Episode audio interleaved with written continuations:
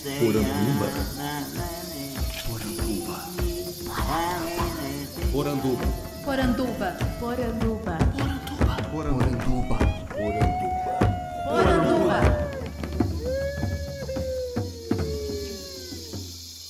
Bem-vindos à nossa Poranduba, o podcast sobre as histórias fantásticas do folclore brasileiro.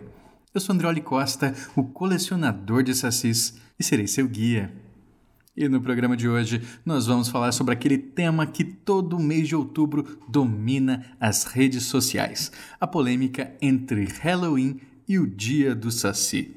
Mas não se preocupe, que aqui você não vai encontrar respostas prontas e nem frases de efeito. Não é assim que se discute. Então, esse é o programa ideal para você enviar para aquele seu amigo ou amiga que anda falando um monte de bobagens, chamando os outros de Policarpo Quaresma na hora de desfazer, de criticar o dia do Saci. Mas também é bom para quem fica compartilhando aquela imagem vexatória do MV Brasil com seu brado Halloween é o cacete me dá um pouquinho da sua atenção que a gente vai destrinchar todos esses assuntos aqui na semana sem precisar recorrer a memes, tá bom? Vamos lá?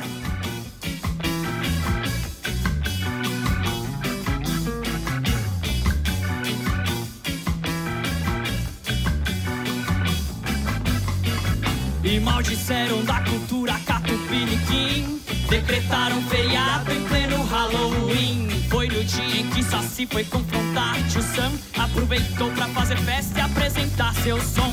E acendeu o seu cachimbo enquanto ouvia um blues. Contemplou tanto as águias quanto os urubus. Tá na hora dessa abóbora virar purê. Vem fritar com carne seca pra fazer render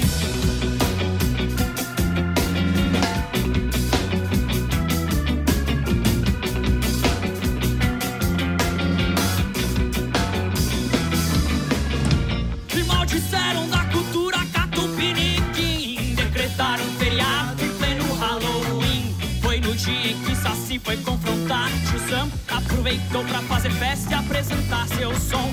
E acendeu o seu cachimbo enquanto ouvia um blues. Contemplou tanto as águias quanto os urubus. E tá na hora dessa abóbora virar purê. Vem fritar com carne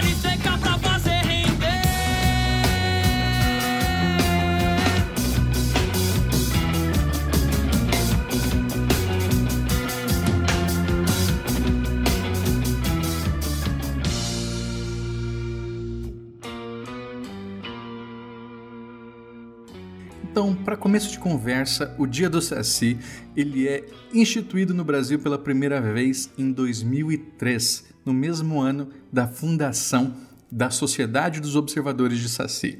Sim, a gente já entrevistou aqui três membros da Sociedade dos Observadores de Saci, a Márcia Camargos, mais recentemente o José Luiz Oi e o Moser Benedito, todos sócios fundadores. E a tentativa de criar esse Dia do Saci está diretamente vinculada ao surgimento dessa entidade, né? porque naquele ano eles tinham feito já o Grito do Saci, que era um grito de independência, né?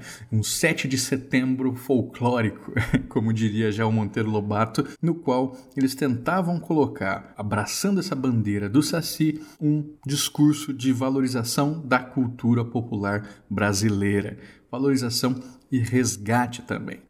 Isso faz todo sentido por quê? Porque desde que William John Tons criou o neologismo folklore no século XIX, a preocupação com o resguardo, com a preservação da tradição e da memória sempre fez parte do campo folclórico. Então, William John Tons, quando ele faz a sua coluna no jornal O Ateneu e começa a escrever sobre folklore, faz isso porque ele tem medo de que a modernidade, a revolução industrial, faça com que a cultura popular das comunidades do entorno da Inglaterra elas se percam. Então, aquela tradição, aquela memória, aqueles costumes, eles se percam em lugar da industrialização. Então, desde sempre, isso está lá. Se vocês pegam é, por exemplo, primeiras reflexões sobre folclore feitas pela Comissão Nacional do Folclore aqui no Brasil, quando elas tentam convencer a Cecília Meirelles a fazer parte do seu quadro e conseguem, uma das preocupações deles era que se nada fosse feito em pouco tempo, a Coca-Cola tomaria espaço da cultura brasileira, tomaria espaço do nosso folclore. Coca-Cola obviamente colocada ali enquanto um símbolo, né? enquanto uma metonímia de tudo o que na verdade representa essa cultura imperialista. Eu sei que eu usei esse termo imperialista e você pode ter acabado de torcer o nariz, né? Então, ah, discurso de imperialista, não sei o que. Calma, gente, calma. Por quê? O que, que significa imperialista? Quer dizer que há uma cultura que se coloca enquanto hegemônica, colonizadora, dominadora e ela se espalha. Né? Então, assim, trocas culturais sempre existiram, mas quando você tem uma cultura imperialista, você não tem uma troca, você tem uma imposição. Eles não recebem nada ou eles recebem muito pouco e a gente recebe tudo. Então, isso faz com que nós tenhamos não só uma colonização geográfica, mas uma colonização de pensamento. Esse é o grande mal de uma cultura imperialista. Muita gente pode questionar e pensar: é, ora, mas Andrioli, você mesmo aqui no programa já disse várias vezes que se algo desaparece, isso faz passa a fazer parte da história do folclore, mas o folclore sendo dinâmico e mutável, é normal que coisas sumam. É verdade. É normal que coisas sumam. Isso em si não é uma preocupação. Os mitos se transformam, as crenças, as tradições, é por isso que elas permanecem atuais. No entanto, quando a gente está falando dessa dominação, a gente está falando que esse desaparecimento ele é incentivado, né? ele é estimulado porque essa cultura que vem de fora ela se impõe como sendo a mais valorosa e a nossa cultura fica sendo como menor. Então, com isso, você vai encontrar muita gente falando saci é bobo, curupira é bobo, um bando de deficiente solto na mata, é aquelas bobagens todas que a gente está tão acostumado. Enquanto isso, o vampiro é legal, o zumbi é legal, mas será que eles sabem realmente como é que é essa cultura do zumbi, a cultura do vampiro, ou foi só algo que veio pela mídia? Então, né, são coisas que a gente vai se questionando.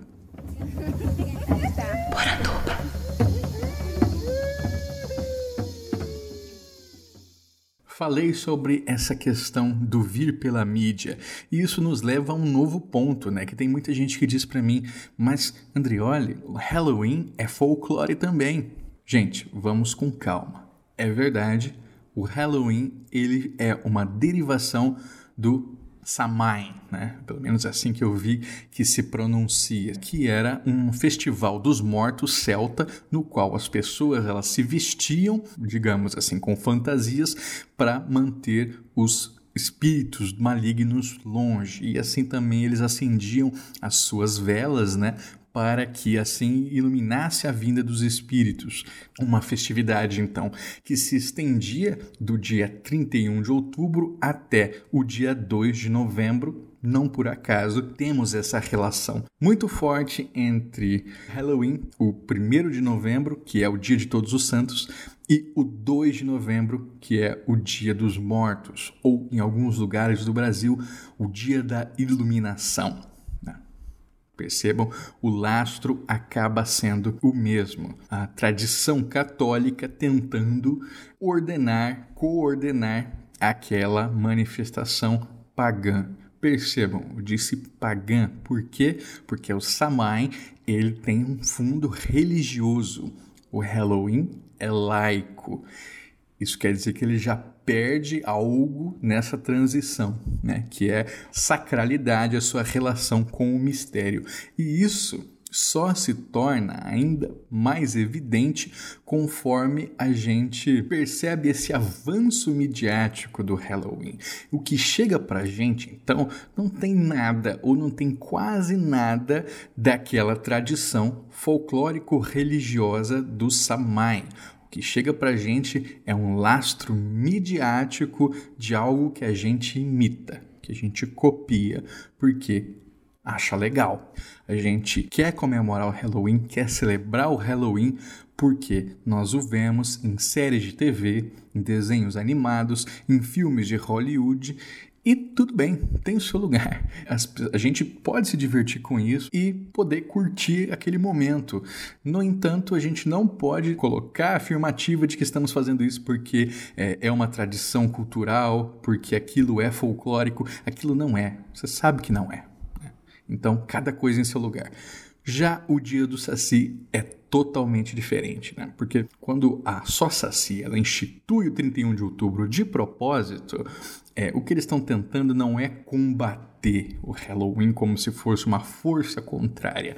Eles estão colocando ali um momento para que nós possamos olhar para dentro, né? Então, é, se a gente tem o 31 focado especificamente na figura do Saci e os outros mitos correlatos, a gente se vê num, num momento de não tentar homenagear uma série, homenagear algo que é midiático, mas sim de revisitar a nossa própria cultura, de encontrar o valor nela que estava sendo tirado e de voltar os olhos para nossa memória, para os nossos pais, para as nossas raízes, né? Então, enquanto o dia do Saci faz a gente olhar para dentro, o Halloween faz olhar para fora. Dá para a gente olhar para os dois lugares, só que cada mirada é diferente da outra. Quando nós não nos conhecemos, nós não falamos das nossas tradições, nós ficamos à mercê dos mitos dos outros. Né? O trabalho dos folcloristas é chamar atenção para isso, é desvelar esses preconceitos que vêm muito fundamentados num desconhecimento, mostrando que folclore é isso, é identidade, é resistência.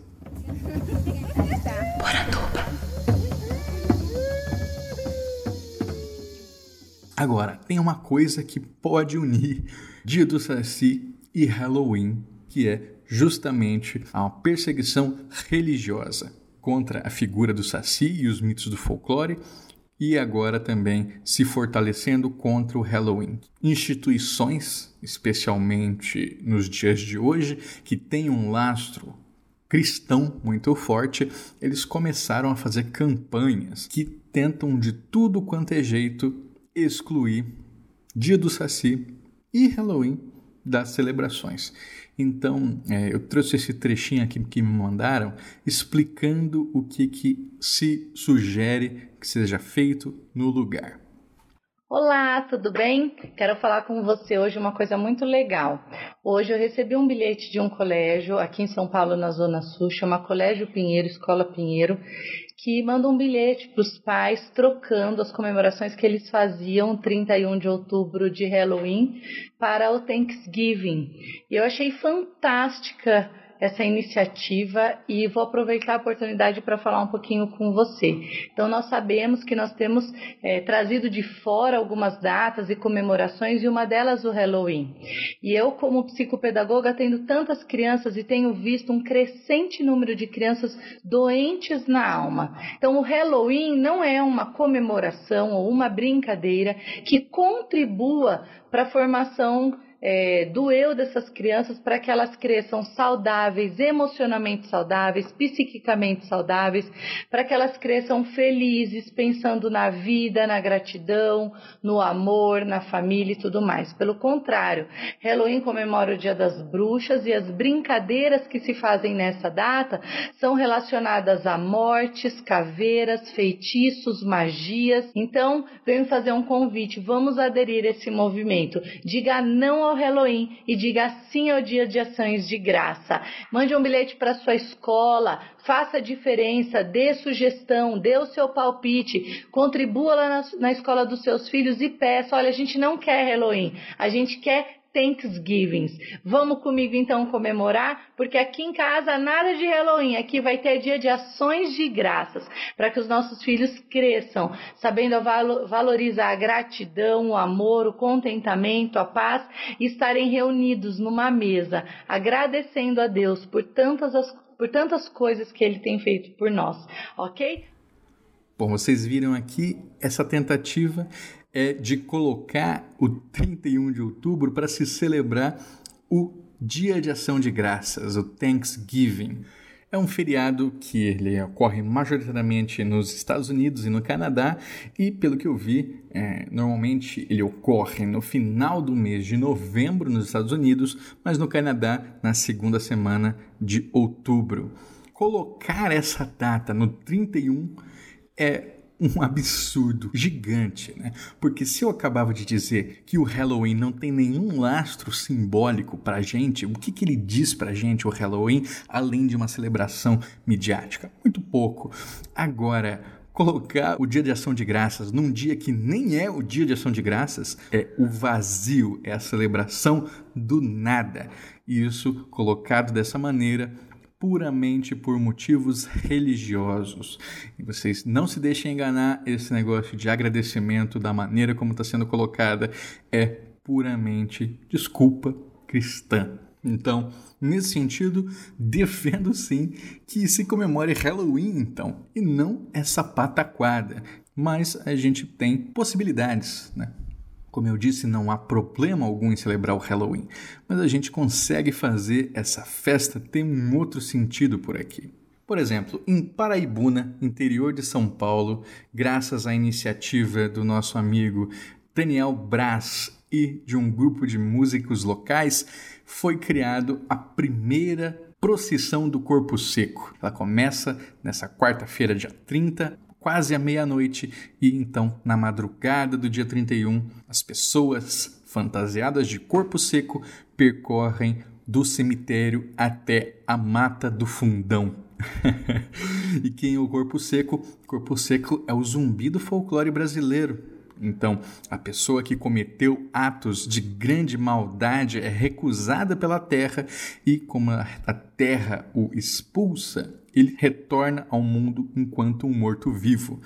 Normalmente o corpo seco bate na mãe. Esse é um dos grandes pecados do nosso folclore ele bate na mãe, a sua mão fica para fora da terra. Tudo em terra, né? Tudo a terra aceita menos aquela parte que agrediu a própria genitora. Então, é, muito, vocês podem, por exemplo, criar suas fantasias de corpo seco trabalhando a mão de uma outra maneira, né? A mão um pouco mais deformada, enfim. A criatividade é ilimitada e diz que vai fazer um grande sucesso na cidade. Eu estou só esperando o resultado. Vocês também podem fazer uma festa de Halloween inspirado uh, nos mitos do folclore brasileiro. Então façam as suas fantasias ali inspirado no Saci, no Curupira. Aproveita essa oportunidade para falar dos nossos mitos, explicar como eles são e não simplesmente se prender à estética. Esse é um dos grandes problemas, né? A gente se prender à estética e não aproveitar esse momento para compreender o que, que eles estão dizendo outras possibilidades, né? Bom, muita gente fala assim, ah, André, olha, mas a bruxa também tem no folclore brasileiro.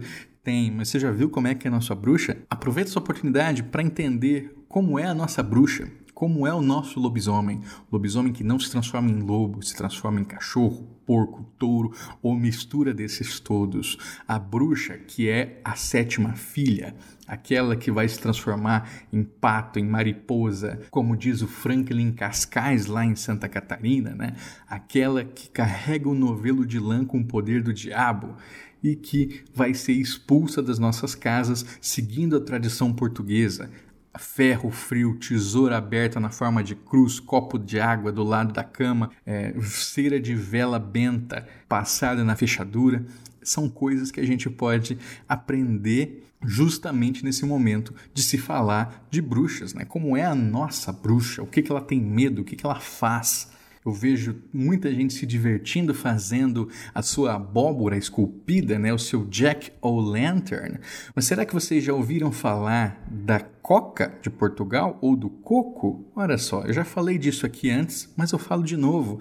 Coco ou coca em Portugal é um papão com a cabeça bem redonda e esse bicho, esse monstro, foi aquilo que deu o nome ao nosso fruto do coqueiro, fruto da palmeira, é o coco. É uma cabeça redonda como um coco. Dizem os primeiros cronistas que se quando se tirava aquela casca do coco da Bahia, você tinha aquela segunda casca do coco aquela que você vai quebrar e vai ter é, a água e a castanha, diziam eles que aquilo tinha três furos parecidos com um crânio humano. Então, também o crânio recebe esse nome de coco, né? Ah, bati meu coco, porque tem essa proximidade com o papão. O papão, cabeça redonda, cara de caveira. E esse papão coco é, inspirava os portugueses a seguirem essa tradição celta do samai e produzirem panelas redondas ou então abóboras, nos quais eles escavavam três buracos e colocavam a sua vela. Então, quantas oportunidades a gente perdeu de pensar um Jack o' Lantern, de trabalhar isso no Halloween, mas remetendo a essa nossa tradição portuguesa. Afinal, a gente está diretamente ligado àquele povo. Outro questionamento que muita gente acaba me fazendo é: ah, mas então vamos parar de comemorar a Páscoa e o Natal, porque também não tem nada a ver com o Brasil. Uh, gente, 400, 500 anos que a gente celebra essa festa. Essa festa é nossa. Agora, não dá, não é comparável a gente colocar uma festa que, por mais que é, tenha se perdido também para o mercado, ainda carrega tanta tradição e simbolismo com algo é, mediatizado e esvaziado como é o Halloween. Não é a mesma coisa. Poratuba. O 31 de outubro ele não é um feriado nacional, tá? Ele foi é, proposto como um feriado nacional pelo Aldo Rebelo, que, é, como me disseram o pessoal da Associaci, era um cara muito ligado a essas questões da brasilidade, andava sempre com os livros é, de cultura brasileira debaixo do braço, mas né, a pressão foi tão grande ali contra esse projeto, que foi tão criticado e debochado, que ele acabou desistindo da proposta. Mas há feriados municipais que abraçaram essa ideia, especialmente é, São Paulo, seu entorno, cerca de 20 municípios, mais ou menos. Recentemente tentaram fazer um feriado do Dia do Saci também em Cuiabá, no Mato Grosso, e novamente a ideia foi ridicularizada por um lado e criticada por outro, né? criticada por aqueles que são religiosos né, da bancada cristã e que acham que celebrar o saci é celebrar o demônio e ridicularizada por aqueles outros que não entendem o que significa celebrar o saci. Então, é, eu dou os parabéns para quem tenta instigar esse tipo de discussão, porque tem que ter argumento. Você tem que segurar uma bronca que vem dos dois lados, né? que vem da ignorância e que vem da intolerância. Aqui em Campo Grande, Mato Grosso do Sul, eu tive a oportunidade de colaborar como consultor de uma proposta de Dia do Saci que já foi encaminhada. Né? Vamos ver o que vai ser no ano que vem. É, e uma das coisas que foi decidida foi que as pessoas não queriam comprar essa briga do 31 de outubro, porque eu sei, é antipático. Então, é, o grupo formado pela Academia Feminina de Letras e Artes de Mato Grosso do Sul fez essa proposta de celebrar o Dia do Saci em agosto. E aí, que dia seria? Né? Elas tinham sugerido é, um dia qualquer ali, e eu disse: bom, se vai ser em agosto, a gente pode fazer no 24 de agosto. Por quê? 24 de agosto é o dia de São Bartolomeu, que Monteiro Lobato coloca no livro como sendo o dia mais ventoso do ano, aquele ideal para você ver sacis. Então, temos ali o 22, que é o dia do folclore, o 24, que seria o dia do saci aqui no município, e o 26, que é o aniversário da cidade. Então, emendamos várias festas. É uma possibilidade, não sabemos se vai dar certo, mas foi uma discussão interessante. Afinal, se não vamos comprar a briga do 31, que dia faremos? Pode ser qualquer dia? Não, não faz sentido, então tem que ter uma lógica. Eu, particularmente, não gosto que seja tão próximo ao dia do folclore, mas foi o que a gente conseguiu trabalhar. É, por que, que eu não gosto? Porque as discussões de folclore brasileiro se centram em um mês e as pessoas esquecem do tema o resto do ano. Eu trabalho para que isso não aconteça. No dia do 31, a gente ainda tinha um respirozinho, mas eu entendo essa necessidade. Então, outros dias que a gente podia trabalhar, se vocês querem fazer um dia do Saci e não querem comprar essa briga do 31, uh, 1 de abril, dia da mentira, um dia é, que pode muito bem casar perfeitamente com esse nosso Saci brincalhão e arteiro que a gente tanto conhece, que a gente tanto gosta. Comenta aqui embaixo quando você deixaria o dia do Saci, o que, que você queria celebrar nesse momento e como seria a sua festa. Né? Para mim, sempre vai funcionar dessa maneira. O Saci é da ludicidade, o Saci é da brincadeira. Enquanto a gente está brigando, o Saci faz a festa. Então, é pelo afeto e não pelo ódio que vamos trazer cada vez mais pessoas para a equipe Saci.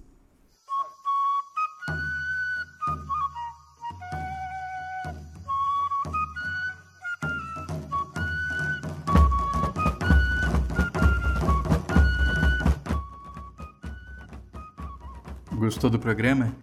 Eu espero que sim.